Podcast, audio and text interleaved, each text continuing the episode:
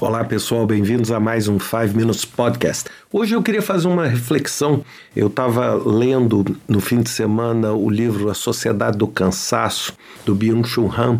Ele é um filósofo coreano e ele me fez lembrar muito os tópicos de priorização e a importância que organizações e que pessoas precisam ter para conseguir priorizar as atividades. Né? E ele diz o seguinte, que a gente vive numa sociedade onde, e aí eu me identifico muito com isso, assim, é muito sem limite né, do que pode fazer e que a gente coloca os prazos, a gente monta esses projetos. E aí eu comecei a fazer uma reflexão seguinte: como é que a gente consegue transferir isso para o mundo dos projetos que a gente faz, né? Hoje a gente quer fazer tudo, as empresas querem fazer tudo, existe uma perfeita negação de que existe qualquer limite.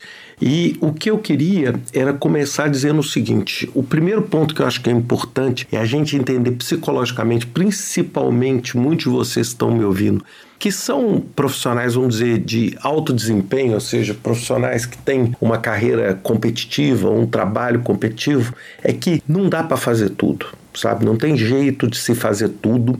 É impossível você conseguir administrar a infinidade de coisas que você ou sua organização querem fazer. Isso me leva ao segundo ponto: é o foco. E um dos principais efeitos dessa sociedade da informação que nós estamos tendo hoje, onde existe uma avalanche de inovações, uma avalanche de mudanças dentro da nossa própria vida, é o foco. A gente não consegue ter foco.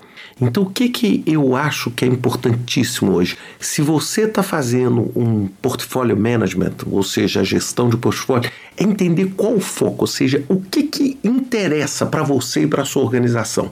E não adianta você falar assim, ah, tudo me interessa. Não tem jeito, porque se você quer tudo, você não seleciona nada.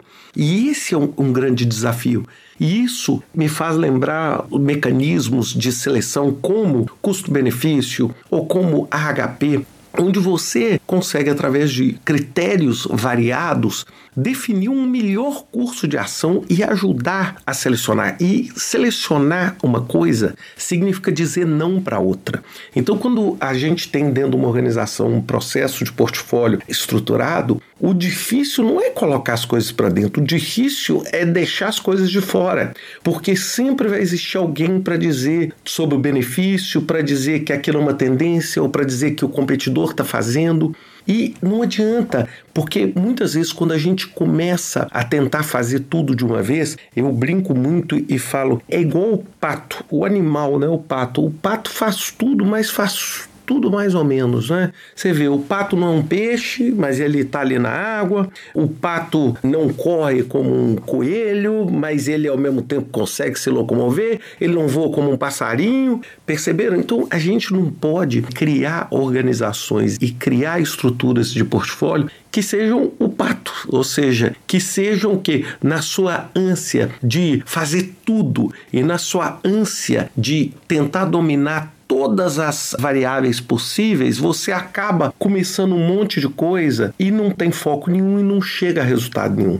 Então acho que é esse tipo de pensamento que a gente tem. E ele no livro ele fala muito sobre isso, que muitas vezes o maior inimigo das nossas organizações nesse sentido somos nós mesmos. É você quando vira chefe, você acha que por causa do seu sucesso não existe limite nem para você nem para ninguém que trabalha com você. E aí, quando você realmente puxa, pressiona e sai do outro lado, aí vira um novo limite, ou seja, né? meta é sempre um desafio porque é alegria de bater e o desespero de falar o seguinte: quando eu bater essa meta, vai vir uma outra ainda pior, ainda mais desafiadora. Então, eu acho que é muito importante a gente manter o foco, não é? Hoje, nessa sociedade, se você pega e vê informação ou lê alguma revista de gestão, vê alguma coisa de inovação, você vê que é assim, as coisas estão se alterando num ritmo desenfreado e acaba que todo mundo fica tentando correr atrás. Então eu coloco isso para vocês porque isso é parte da minha vida.